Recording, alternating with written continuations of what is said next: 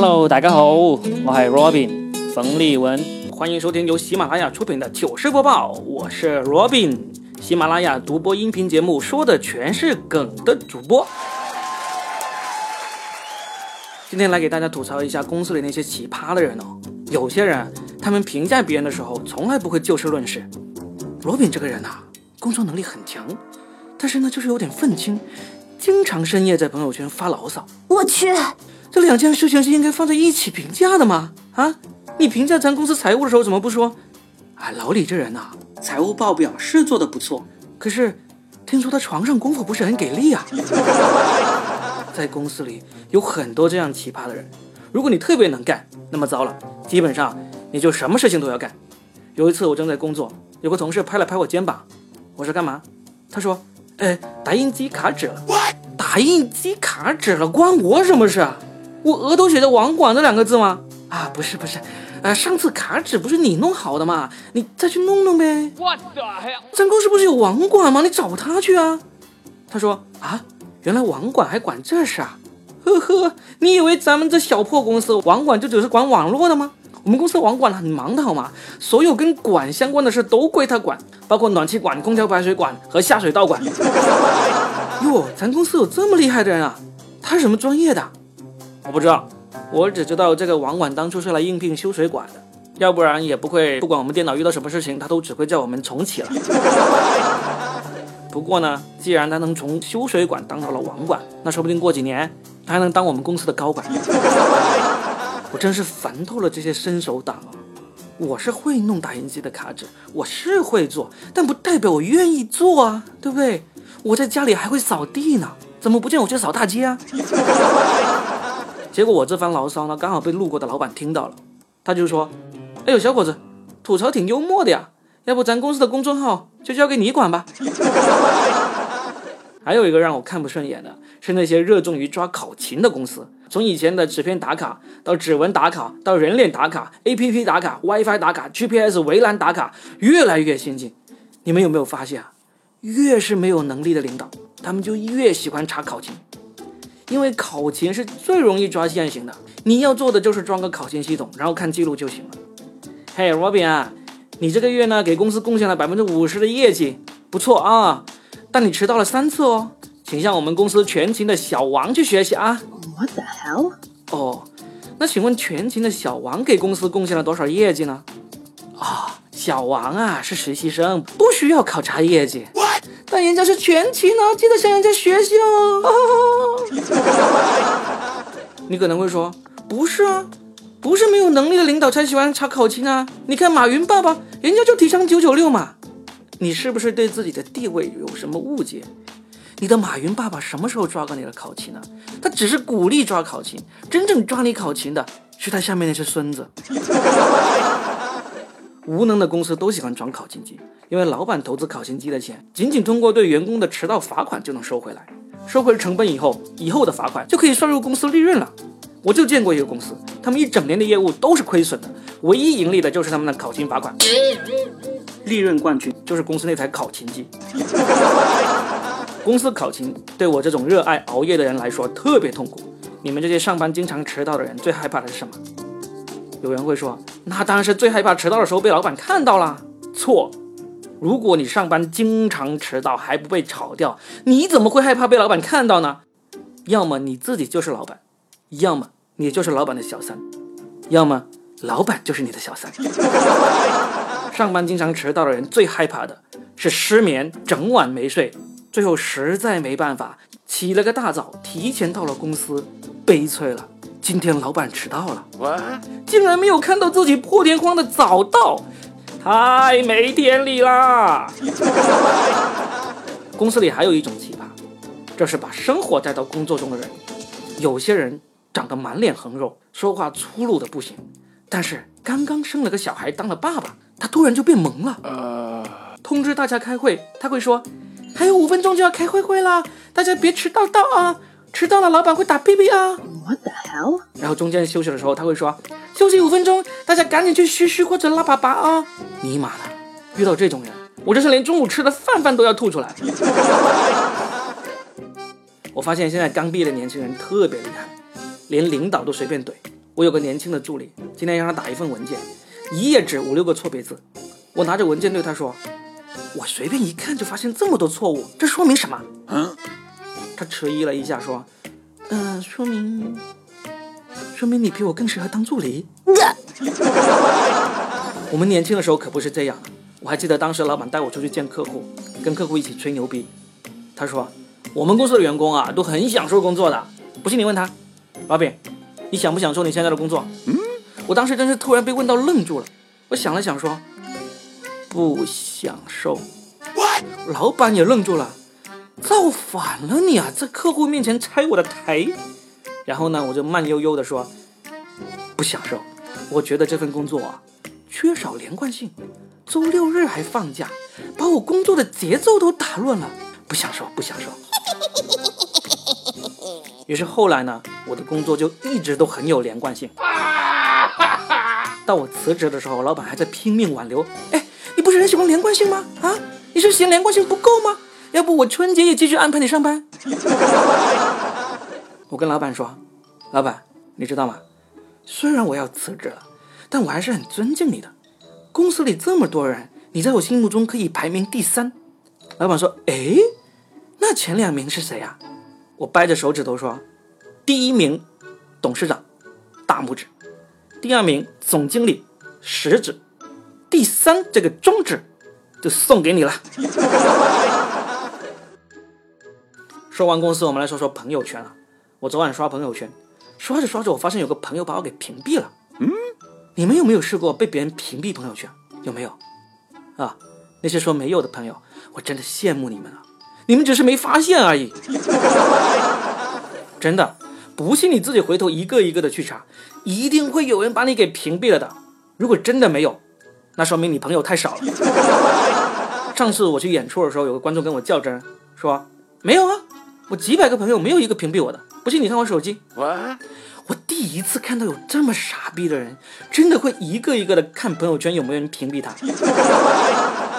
更傻逼的是，有人在旁边陪着他，一个一个的看完了他所有的朋友圈，那个人就是我。看完以后，我发现，我操，还真的没有人屏蔽他耶。于是我就加了他的微信，然后把他给屏蔽了。现在你有一个了吧？小样！朋友圈屏蔽这个功能啊。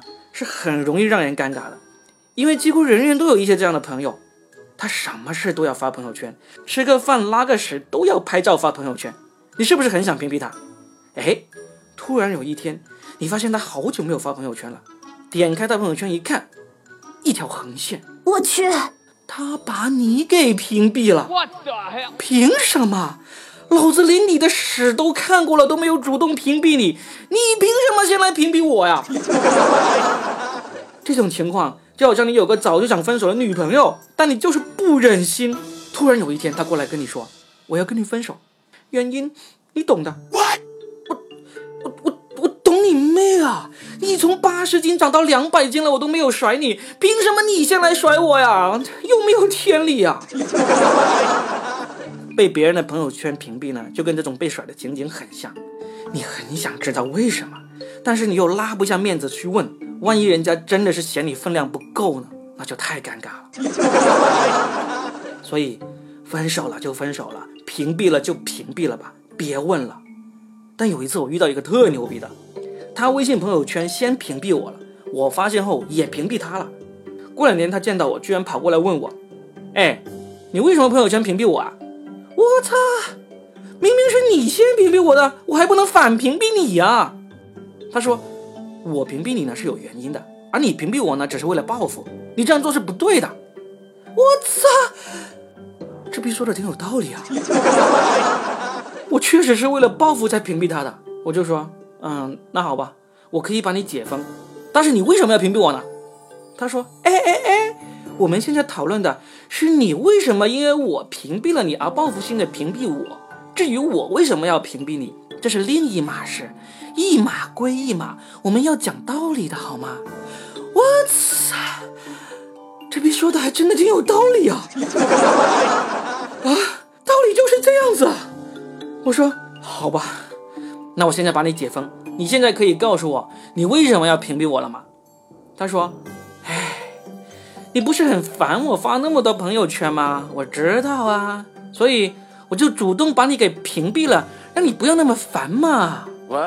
这下子轮到我愤怒了。哎哎哎哎哎！我是很烦你发那么多朋友圈，但是选择看不看你朋友圈那是我的权利啊！你凭什么帮我行使我的权利啊？啊，一码归一码，这是两码事，我们要讲道理的好吗？他说：“我操，你你这逼说的挺有道理啊！”这下子就尴尬了。我说：“这样子吧，我们互相解封，然后呢，我们都选择不看对方朋友圈这个功能，行不行？”他说好像可行，不过哎，那我怎么知道你有没有选择这个功能呢？万一你偷偷又把这个功能打开了，偷偷看我朋友圈呢？我说我我操，这逼说的还真的挺有道理啊！微信可不像 QQ 空间有那个足迹的功能啊！这下子两个人就尴尬了。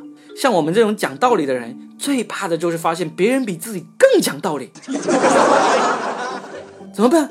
最后。为了避免尴尬，我们想到了一个完美的方法，互相删除了对方，完美。微信有个功能比朋友圈屏蔽更尴尬，那就是撤回。我觉得微信撤回这功能是挺好，但是你撤回就撤回，干嘛还要提醒一句，他刚刚撤回了一条消息？这简直不就是在提醒人家，哎。这货刚才可能说了你坏话，现在怂了，撤回了。你赶紧去问他刚才写了啥。嘿，你撤回了啥呀？没啥，没啥，你干嘛要撤回啊？啊，写错了一个字嘛。写错什么字啊？嗯，我刚才写了一句说你是不是傻逼啊？后来觉得不好，就撤回了。哦，那你撤回以后想重新写些啥呢？我想重新写。你肯定就是个傻逼。撤回呢，只能在两分钟之内进行，这一点也很容易让人遭遇尴尬。例如，我很喜欢收藏各种表情包，你们知道，男人嘛，总会有一些表情包是一种有颜色的图片，对吧？至于是什么颜色啊，你就别装了啊。有一次，我在一个有很多长辈的亲戚群里面想发个卖萌的表情包，一不小心就发了张黄图。然后过了两分钟才发现，我去，好尴尬呀！那怎么办？只好拼命的发更多的表情包，想把那张黄图给刷上去啊！刷刷刷，我发我发我发我发我发，一不小心又发了一张黄图，这次还是动图。还好这次呢是在两分钟之内发现的，于是呢我赶紧点撤回，一不小心点成了删除。你们知道吗？那一刻。我的手机屏幕上是干干净净的，但是在我那些亲戚们的手机视野里，却有一个不穿衣服的苍老师在那里跳啊跳啊跳啊，而且没有人替我刷屏，没有人说话，估计都是在拿着手机在静静的欣赏。然后我还看到有人多拉了几个新的亲戚入群。好几个从来没有跟我说话的亲戚也开始加我好友，而且都是男的，年纪都还挺大的。就算是这样，那个群里也还是没有人说话。我无法想象，那张我再也看不见的动图，在他们的手机屏幕里在经历什么样的酷刑。可能那些亲戚们其实都是刚好全部坐在一起的，一人手上拿着一块西瓜，一边吃一边紧紧地盯着手机，在猜我什么时候发下一张。最后，终于有人打破了沉默，是一位德高望重的奶奶。她问我说：“哎呀，你没有喝多吧？怎么发这种裸照啊？”啊，没有没有，奶奶，呃，我就是手滑了。哦，没有喝多就好。上次你喝多了，你发的是自己的裸照呢。哈哈哈。自从你长大以后，奶奶就再也没有见过你的裸体了。你还真是长大了呀！我们现在呢，实在是太依赖微信了。微信用多了，有时候你都不知道你会在哪里遭遇尴尬。例如，我试过问人家借了二百五十块钱，想用微信转账还给人家，于是呢，就在对话框里敲了个数字二百五十发过去给人家。过了一会儿，还问人家收钱啊？你怎么不收啊？人家回过来一句：“你是二百五吗？”我说：“是啊，不就二百五吗？现在微信已经发展出了一套和现实生活完全不一样的社交礼仪。在现实生活中，别人随口夸你一句“今天精神不错哦”，你会微笑一下回应，呵呵 这个在现实生活中完全没问题。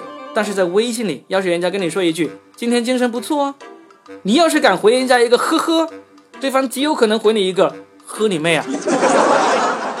除了“呵呵”，“嗯”这个字在微信里的使用方法也很难把握。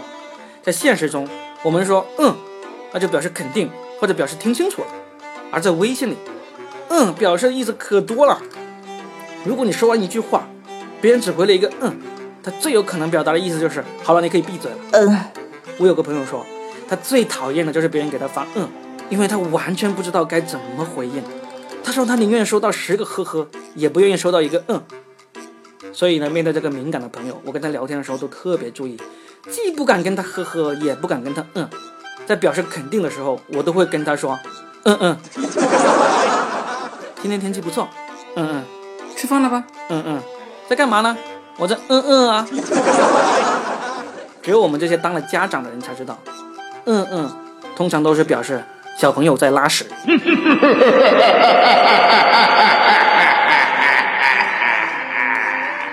而微信最怕收到的打招呼方式就是问你在吗？会这样问的通常都不是什么好事。有事你就说，问什么在不在啊？你不说什么事，我怎么能知道我在不在呢？所以别人问我在吗？我通常都是回不在。最怕的是有些好久不见的人突然问你在吗？当你点开那条微信，后面往往还有一句话：在吗？不用回，客服正在帮我清理僵尸粉。你也试试吧，看有多少人拉黑了你。不是不知道，一试吓一跳。你们有没有人发过这种清理僵尸粉的信息？如果有的话，我现在就告诉你，你就是个傻逼。我为什么这么肯定？因为我就发过，这种所谓的清理僵尸粉都是为了骗取你的个人信息的。你扫了那个二维码，他就获得了授权，就可以知道你有多少朋友，你是男的还是女的，你的头像是什么样子，你在哪个城市。而知道了这些信息，他们就可以，他们就可以干嘛？我也不知道。不过肯定不是什么好事，至少啊能骗你去骗你一两个朋友也发一次这种信息吧。哈，对于这种信息，我通常都是直接把发送的人给拉黑。这种智商不配做我的朋友。正确，答对了。但是有一次，一个好久没联系的人居然也给我发这种信息，我实在不忍心拉黑他，毕竟对方是个美女。智商也不是那么重要了。犹豫了一下，我还是给美女发了个信息过去，告诉她：“你别信啊，这都是骗人的。”结果她马上就回我了：“对方还不是你的好友，请先通过验证。”好了，这就是本期的糗事播报。我是 Robin，在喜马拉雅上面搜“说的全是梗”就能收到我的专辑啦。也可以直接搜我的主播名字“洛宾 Robin”，洛是洛阳的洛，宾是嘉宾的宾，还有英文 R O B I N。如果大家喜欢我的播报的话，请记得多多留言、评论和点赞哦，这样子你就能更快的听到我下一次的糗事播报啦。拜拜，下期见。